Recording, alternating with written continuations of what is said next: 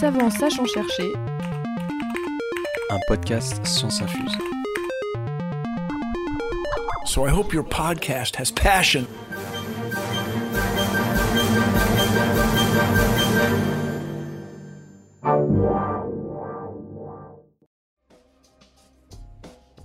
Bienvenue dans Savant cherchant chercher, oula ça fait beaucoup de cheveux, le podcast qui infuse la science. La matière qui nous entoure et nous compose du corps humain à la chaise pliante, c'est-à-dire tout ce qui est constitué d'atomes, n'est en fait qu'une quinzaine de pourcents de la densité de matière totale de ce qui existe dans l'univers. Alors qu'est-ce que peut bien être les 85% restants? Eh bien, les scientifiques essayent de le savoir, en attendant, ils ont mystérieusement nommé cela la matière sombre. Et ce n'est pas le début d'un scénario de science-fiction ou la nouvelle théorie du complot du moment, mais bel et bien un sujet sérieux. Ce que l'on attend dans nos détecteurs, ça va être un excès qui n'est pas expliqué par notre modèle. Et donc cet excès peut correspondre à la matière sombre. Vous êtes intrigué ou perdu? Pas de panique, laissez-vous science infuser. Pour en parler, nous sommes en liaison avec Quentin depuis l'université de Berkeley, à côté de San Francisco. Ce qui explique la nature du son différent des autres épisodes, ce n'est pas nos micros habituels qui ont enregistré sa voix. Et pas de panique si vous êtes fâché avec la langue de Shakespeare, vous l'aurez compris, Quentin est français. Faisons donc connaissance avec lui. Prénom, nom, Quentin Riffard, surnom, Bouskidou à l'époque, il y a longtemps. lieu de travail, Je suis donc postdoc à UC Berkeley et je travaille au Lawrence Berkeley National Laboratory qui est euh, juste en dessus de l'université UC Berkeley. Dans quelle équipe Dans l'équipe de Dan McKinsey qui est affilié à l'équipe Dark Matter euh, de Lawrence Berkeley National Lab. Le sujet officiel de ta recherche Détection directe de matière sombre avec, l'expérience, avec les expériences Lux et LZ. et le sujet de ta recherche lorsque tu veux briller en société Détection directe de matière sombre avec les expériences euh, Lux et LZ. Ça envoie du lourd quand même. Ok. Donc aujourd'hui, euh, on va parler de la, matière sombre, mais alors en premier lieu, dans matière sombre, il y a matière. Qu'est-ce que la matière telle qu'on la connaît et de quoi elle est composée? Alors, la matière telle qu'on la connaît, euh, si on va du plus gros au plus petit, qui est la description qu'on fait euh, classiquement pour la description de la matière, donc elle est composée de molécules qui elles-mêmes sont composées d'atomes, qui eux-mêmes sont composés d'un noyau de protons et de neutrons et d'un hum, cortège électronique composé d'électrons qui gravitent donc autour de- du proton et des neutrons. Les protons et les neutrons sont eux-mêmes composés de quarks, qui sont également appelés des, baryons. Et donc, c'est euh, principalement ce que compose euh, la matière de notre univers. Donc ça, c'est ce qu'on appelle, on va appeler, disons, la matière dite ordinaire. D'accord. Juste une petite parenthèse avant de parler de cette matière. Est-ce que toi tu préfères parler de matière sombre ou de matière noire? Alors, euh, le terme matière euh, noire est juste un abus de langage euh, d'une mauvaise traduction de l'anglais, puisqu'en anglais on dit dark matter et non black matter. Black matter, je trouve ça un peu rigolo, puisque ça fait un peu genre euh, album de, de métal. Ouais. Et si on traduit donc dark matter littéralement, on obtient matière sombre et pas matière, euh, matière noire. Rentrons dans le vif du sujet. Donc une de, euh, des, premières euh, euh, je veux dire, définitions de, cette matière sombre, ça remonte dans les années 30 avec un chercheur suisse, c'est ça, qui travaille aux États-Unis, Zwicky, et qui s'est intéressé du coup aux masses des amas de galaxies et il s'est aperçu qu'il y avait beaucoup plus de matière que prévu, si j'ai bien compris. Est-ce que tu peux du coup nous en dire, nous expliquer un peu le déroulement de cette histoire? Donc, ce que Zwicky a, a fait, c'est il a mesuré donc la masse des d'amas de galaxies de deux façons différentes. Donc, la première façon, c'est en mesurant la luminosité totale des étoiles dans l'amas de galaxies, puisqu'on a une relation entre la masse d'une étoile et sa luminosité. Donc, ça nous donne la masse lumineuse. Il a également mesuré la, la masse de, de l'amas de galaxies en utilisant ce qu'on va appeler plutôt ici la masse gravitationnelle. Donc, c'est-à-dire en regardant la dis- distribution de vitesse des, des, des galaxies dans cet amas de galaxies, ce qui en fait nous permet de d'avoir une, euh, une idée de, de la masse totale de la galaxie. Et ce que Zwicky a démontré, c'est que la masse gravitationnelle est entre 100 voire 1000 fois supérieure à la masse, euh, à la masse lumineuse. Ce qui est euh, un constat extrêmement intéressant puisque ça veut dire qu'il y a une partie de la, la matière présente dans cet amas que Zwicky était incapable de, de mesurer à l'époque. Et c'est comme ça qu'en fait le terme de matière sombre est apparu. Parce qu'on savait pas ce que c'était, que c'était mystérieux. Quoi. Exactement.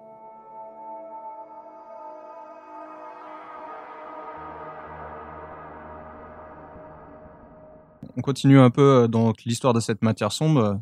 On passe directement aux années 70 avec une chercheuse, cette fois, Vera Rubin, qui a donc popularisé le terme de matière sombre en mesurant les vitesses des galaxies. Peut nous aussi nous raconter cette petite histoire? Alors, donc, ce que Vera Rubin a, réalisé, c'est ce qu'on appelle une mesure de courbe de rotation des, galaxies. Donc, c'est-à-dire, on mesure la vitesse de rotation des étoiles dans cette galaxie en fonction du rayon euh, de leur position par rapport au centre, au centre galactique. Mmh Et euh, si on considère la masse que l'on, que l'on voit, euh, la masse visible dans, le, dans cette galaxie, et que l'on résout les équations de Newton, on s'attend à ce que la, la vitesse de, rotation décroisse. Euh, dans ces, dans ces galaxies-là, Vera Rubin a montré que eh bien, la, la, vitesse de rotation avait plutôt tendance à plafonner à, une certaine, à une certaine valeur qui dépend bien sûr de, la, de chaque galaxie. Alors, il y a plusieurs explications pour pouvoir corriger donc cette, cette, euh, le modèle, euh, ce sera soit de modifier la gravitation, ou soit d'ajouter euh, un halo de matière sombre qui va englober la galaxie.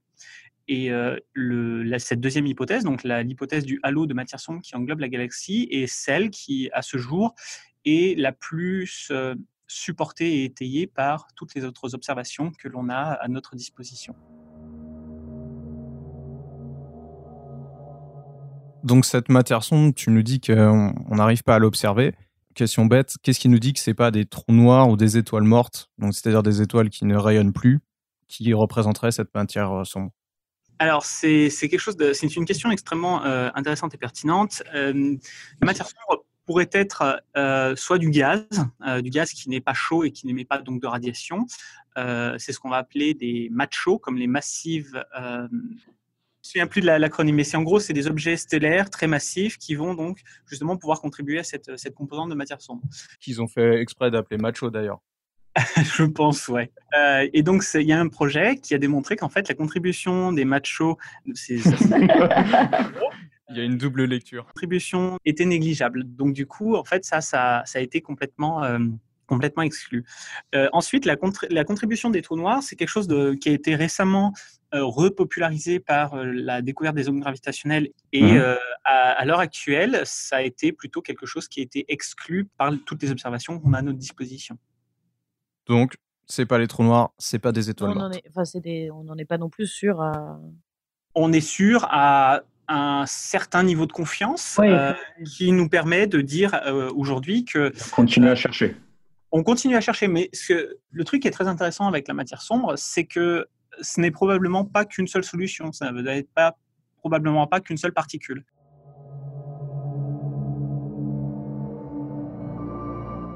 On a une petite rafale de questions. On attend plutôt des réponses assez courtes. Est-ce que la matière noire, ça peut être vivant? Non. Est-ce qu'on en respire? Euh, Très difficile. Euh, c'est probablement que non. Est-ce que c'est diffus ou il pourrait y avoir euh, un amas euh, dans un seul endroit? Les deux, mon capitaine. Est-ce que ça ne serait pas des extraterrestres qui ont une technologie d'invisibilité? Alors si c'est ça, franchement, je, leur dis chapeau parce que là, euh... tu serais le plus heureux. Qu'est-ce que c'est que cette matière noire? Est-ce que c'est un nouveau type de particule? Alors on s'attend effectivement à ce que ce soit un nouveau type de particule les autres hypothèses, ça pourrait être quoi si c'est pas. Enfin. Donc là, en fait, on est dans, le, dans un monde un peu hypothétique où euh, on va essayer de, de, prendre en fait toutes les observations qu'on va avoir à notre disposition et d'essayer de développer des modèles de physique des particules qui vont en fait nous donner des candidats à la matière sombre. Donc, euh, il y en a un sur lequel euh, moi je travaille qui s'appelle le WIMP pour Weakly Interacting Massive Particle. Donc, c'est une particule qui interagit uniquement par gravitation et interaction faible. Elle n'interagit absolument pas par interaction électromagnétique et euh, par interaction forte. Oui, voilà, je me permets de te couper. C'est justement une des notions importantes et complexes de ce podcast. C'est que tous les phénomènes physiques qui sont dans l'univers sont régis par quatre seulement quatre interactions fondamentales, qui sont donc euh, l'interaction électromagnétique, faible, forte et gravitationnelle. Voilà, donc si on remet un petit peu les, interactions, on a dans la nature quatre interactions fondamentales. On va avoir la gravitation, qui euh, donc elle va se coupler à la masse des différentes particules, des différents objets. On va avoir l'interaction électromagnétique, qui elle va en fait se coupler aux charges, donc par exemple aux protons, aux, euh, électrons. On va avoir l'interaction forte, donc c'est l'interaction qui assure la cohésion du, du, noyau. Donc les protons et les neutrons dans le noyau mhm tenus ensemble par cette interaction forte. Et on va avoir l'interaction faible qui, elle, va être responsable, par exemple, de la radioactivité des noyaux très lourds, par exemple de l'uranium qui est radioactif à cause de euh, l'interaction faible. D'accord, donc l'hypothèse, c'est que ces particules-là n'aient pas toutes ces interactions-là, mais on en, est euh, seulement certaines qui les rendent difficiles à... Exactement, donc en fait, elles n'émettent pas de lumière, la matière sombre n'émettant pas de lumière, donc du coup, on peut mmh interaction électromagnétique. Euh, on ne la voit pas non plus euh, dans les atomes. Euh, on ne voit pas d'excès de masse dans les atomes. On n'a pas de, comment dire? Ça n'a jamais gêné les expériences ni rien. Donc, donc du coup, si on, si on avait eu ça, on aurait très, si elle était couplée à l'interaction forte, elle aurait très probablement déjà été détectée. Et donc du coup, il reste eh bien que l'interaction faible et l'interaction gravitationnelle. L'interaction gravitationnelle, c'est évident puisqu'on observe, on observe en fait les, perturbations gravitationnelles de, de la matière sombre. Aujourd'hui, on sait euh, grâce à des mesures de cosmologie de précision, que notre univers est composé, donc, euh, comme vous l'aviez dit, vous l'avez dit dans l'introduction, à 85% de la masse de notre univers est composée de 85% de, de matière sombre.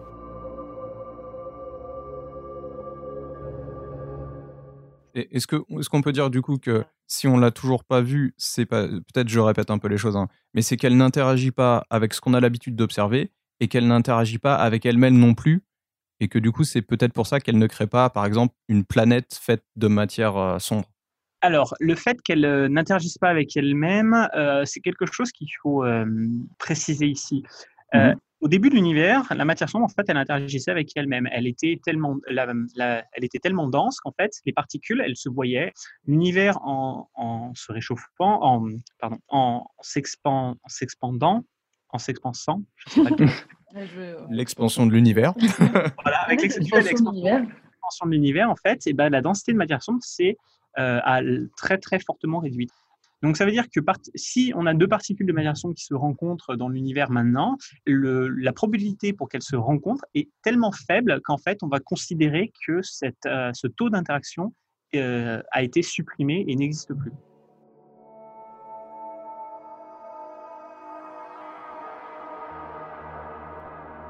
Est-ce qu'il est possible qu'elle n'existe pas? Alors, s'il est possible qu'elle n'existe pas, ça veut dire que le modèle de la gravité est faux et qu'il faut euh, donc le retravailler et euh, à ce moment-là développer un, nouveau modèle. Le problème, c'est que euh, toutes les hum, tentatives de modification de la gravité, en fait, pour pouvoir mmh. expliquer la matière sombre, se sont révélées infructueuses. Et l'autre problème, c'est qu'il y a des preuves observationnelles qui, en fait, elles, sous-tendent euh, très fortement l'existence de la matière sombre en sous forme de particules. Donc, ouais, d'accord. Donc, euh, c'est-à-dire que même si demain on change toute la théorie de la gravité, il y aura toujours cette masse quelque part qu'il faudra trouver. Exactement. Il n'y a pas à tortiller du, du machin. ok. Comment on peut expliquer qu'on n'en a jamais détecté jusqu'à aujourd'hui? Est-ce que c'est normal que ce soit si dur? Je ne sais pas si c'est normal, mais la raison pour laquelle en fait on n'y arrive pas, c'est que la, matière sombre en fait interagit extrêmement euh, rarement avec la matière ordinaire.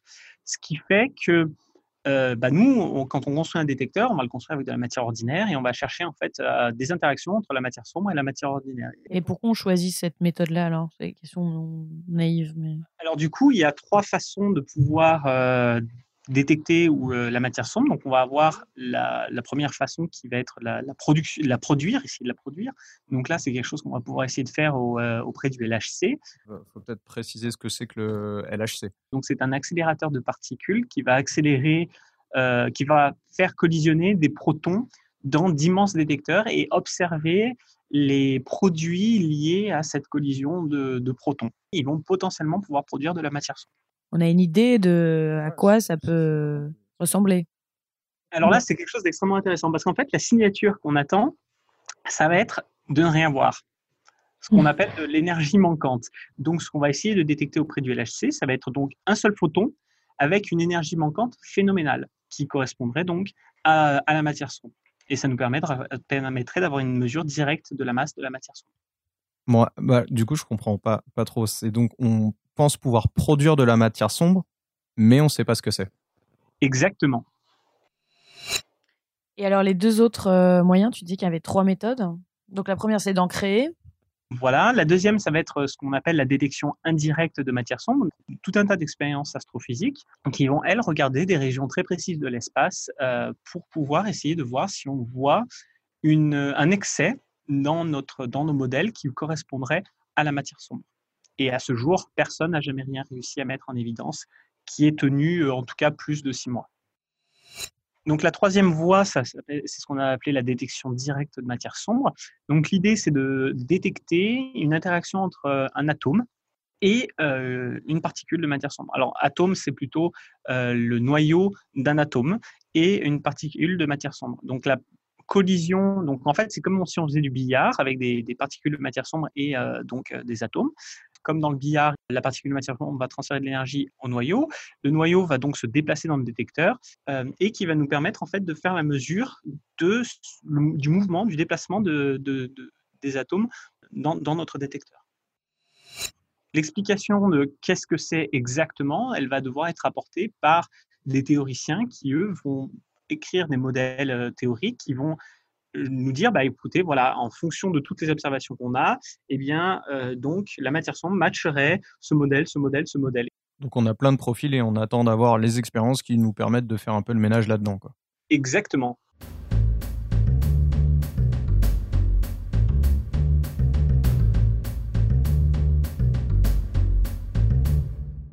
Question un petit peu plus perso, qu'est-ce qui t'intéresse, toi, dans ce domaine? C'est une, une, difficile. Euh, moi, ce qui m'intéresse, en gros, c'est le challenge à la fois intellectuel, technique et scientifique, euh, qui est qu'en fait, bien, on a quelque chose dont on ne connaît absolument rien. Moi, c'est quelque chose qui m'intrigue énormément. Et euh, bien, en fait, j'aimerais bien mettre le doigt dessus et savoir de, de quoi il s'agit. Ouais, c'est excitant de chercher à savoir ce que c'est, quoi. E-, exactement. Et je crois qu'il y a, en fait, il y a rien, dans ma vie, j'ai rarement vu quelque chose d'aussi excitant euh, jusqu'à jusqu'à présent. Tu as, cette, euh, tu as des données, tu es en train d'analyser tes données, et le moment où tu as sur ton ordinateur la figure qui apparaît et qui va te dire en fait si, ton, si tu es complètement dans les choux ou si tu euh, si as quelque chose d'important de, d'important et de bien et que tu, tu, ton détecteur fonctionne correctement. Je mhm. trouve qu'il n'y a, rien de plus excitant. Dans l'aspect scientifique, évidemment. Dans l'aspect scientifique, non, dans, la, dans ma vie, dans ma vie j'ai d'autres trucs très excitants. On va pas te demander ça. Pardon.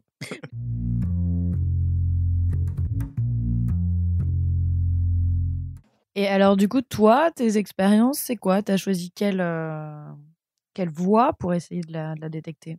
Alors, donc moi, je travaille sur une expérience, euh, donc de deux expériences, une qui s'appelle Lux et une qui s'appelle LZ. L'idée, en fait, de ces deux expériences, qui est très similaire, ça va mhm. être d'avoir un volume important de xénon liquide. Donc, le xénon liquide, c'est un, le xénon, pardon, c'est un gaz rare qui, euh, lui, va être très massif.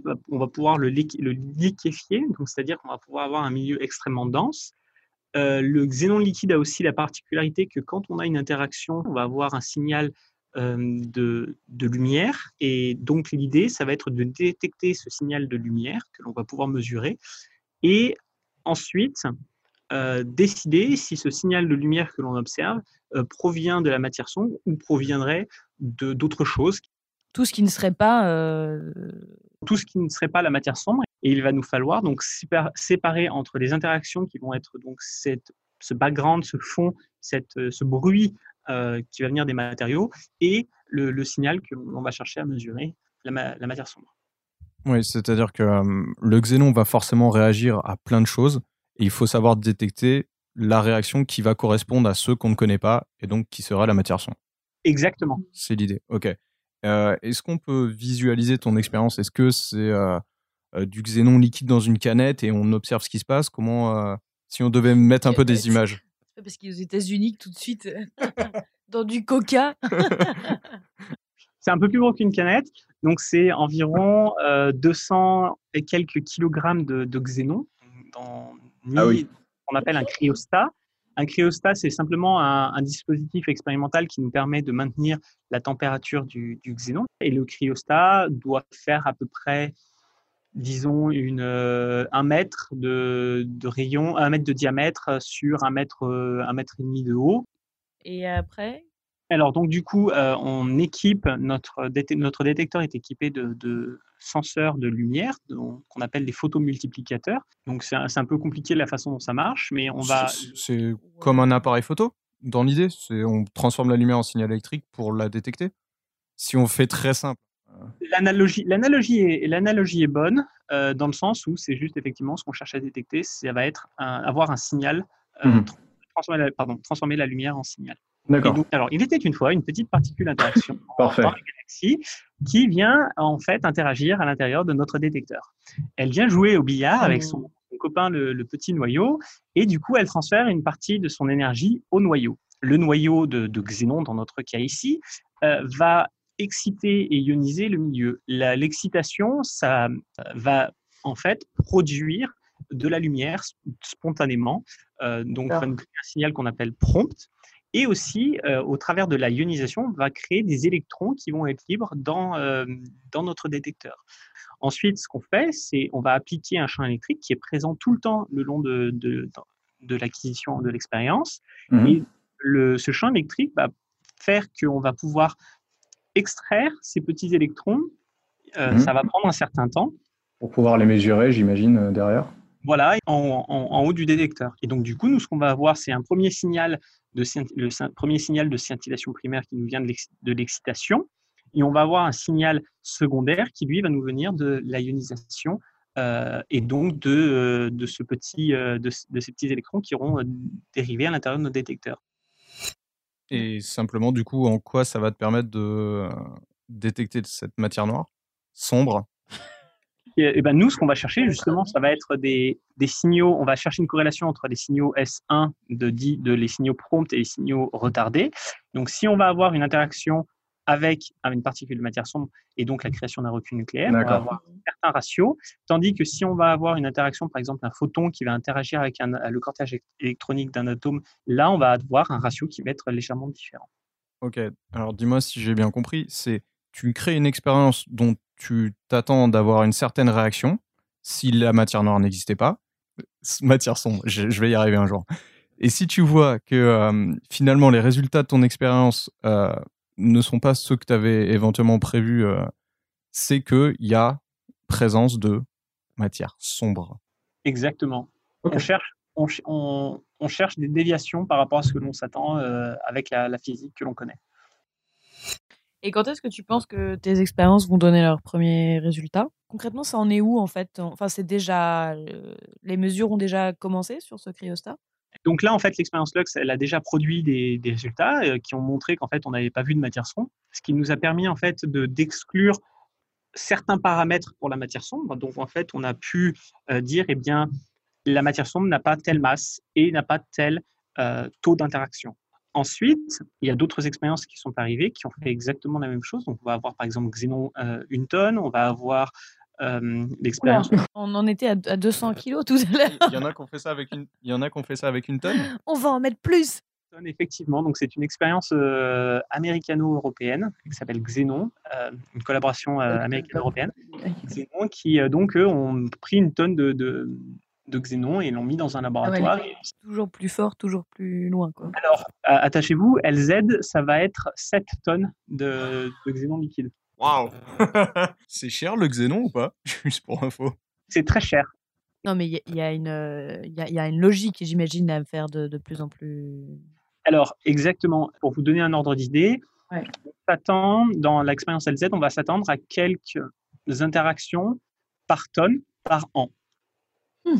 Si tu augmentes ta, ta, ta, ta masse et ton volume, du coup, tu vas pouvoir augmenter ton taux d'interaction que tu vas attendre.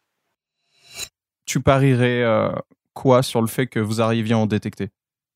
Moi, je suis très optimiste et donc euh, ce que je vais dire, c'est qu'en 2020, mon pari est qu'en 2020, la- l'expérience LZ va détecter un signal. Euh, que donc si vous, vous- vous arrivez à en mesurer, qu'est-ce qui va, qu'est-ce qui se passe après? Qu'est-ce que Alors, déjà, premièrement, si on a un signal positif, euh, ça va être un gros, gros, gros, gros bordel. Il va falloir, en fait, euh, appliquer toute notre réserve scientifique et dire, OK, donc là, maintenant, on, ça va être le secret le plus total dans toute la, co- euh, pour toute la collaboration au, au travers de, de la communication avec l'extérieur. On va rien dire, on va analyser nos données et on va essayer de comprendre si on a véri- véritablement quelque chose. La question de l'or. euh, est-ce que c'est par manque de, est-ce que c'était la technologie, les outils technologiques qui bloquaient jusqu'à maintenant? Alors, euh, oui et non. Euh, le truc, c'est qu'il fallait commencer par quelque chose de petit au début. Tu commences jamais par une expérience qui fait, Ouais, euh, je sais pas la taille d'un, la, de- la demi-taille d'un, d'un pays. Il faut toujours commencer par un, un petit truc petit, un démonstrateur, et ensuite, quand on a le démonstrateur qui marche, qui produit de la science, eh bien, on va avoir les organismes de financement. On leur dit, bah voilà, les gars, maintenant, euh, nous, on a démontré que notre technologie, elle fonctionnait. On a besoin de faire plus grand, plus gros, plus beau, plus fort. Et donc, du coup, merci de nous donner des sous. La question. Euh, ce qui m'intéressait de savoir, c'était un peu euh, personnellement toi. euh, est-ce que tu as donc est-ce que tu as besoin d'y croire pour euh, pour bosser dessus, pour être motivé quoi? Alors, c'est c'est quelque chose que tu, tu as utilisé un, un mot que je trouve très intéressant dans la question, c'est le mot croire. En science, il n'y a pas de croyance. En science, il n'y a qu'un faisceau de preuves qui va nous guider en fait vers des hypothèses. Euh, pour moi, à mon humble avis, euh, l'hypothèse de la matière sombre est su- suffisamment appuyée pour que l'on dépense de, de l'argent, qu'on dépense du temps et euh, aussi de, de l'effort pour pouvoir en fait essayer de, de la détecter. Le génie de la lampe Si j'étais un génie et que tu pouvais faire un vœu, euh, lequel serait-il pour faire avancer ta recherche? Alors, On frotte la lampe, touc. Alors, du coup, tu- je pourrais essayer de lui demander de me donner l'omniscience, mais bon, ça servirait pas à grand chose. non, il y a des règles hein, quand même. hein. Je pense que si, tiens, si on regarde à, à moyen terme, à moyen terme, à court terme, eh ben moi, ce que je lui demanderais, c'est, euh, je lui demanderais un détecteur avec euh, 37 tonnes, 100 tonnes, 2000 tonnes de, de xénon liquide qui fonctionne parfaitement, sans bruit de fond, et qui nous permettent de faire la, la mesure. À plus long terme, en fait, ce que je lui demanderais, génie, ça serait de, en fait, de nous expliquer et qu'on sache où on va vraiment. Parce qu'en fait, c'est un, peu c'est c'est sympa, mais c'est- c'est c'est un peu frustrant de pas savoir où est-ce qu'on va. Mais je pense que ce genre de, de truc, en fait, ça ruinerait un peu le- l'excitation. Ça gâche le suspense Ouais, ouais. cette histoire. Quand tu lis un livre, tu lis la fin avant le avant le début? Non, jamais.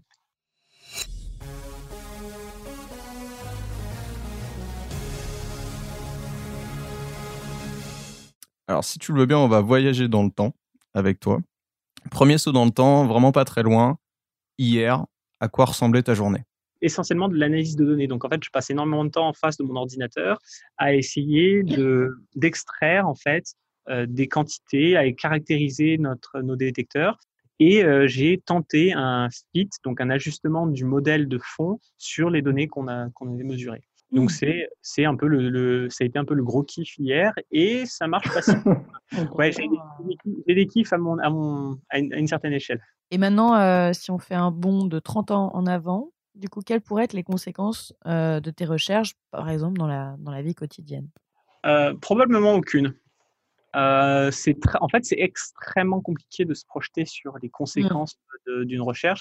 Euh, c'est un peu comme si tu demandais à Maxwell, quand il a pondu les équations de l'électromagnétisme, et mec, euh, est-ce que tu penses qu'un jour ça pourra nous permettre de communiquer? Le mec, il va te dire bah, non. Et pourtant, aujourd'hui, les ondes électromagnétiques sont utilisées tout le temps. Et c'est pour ça qu'on te laisse la possibilité là, toi, de t'enregistrer, et de, de- de- que tu peux dire ce que tu veux en fait. eh ben, on va dire quelques, quelques prix Nobel. Euh, Voilà.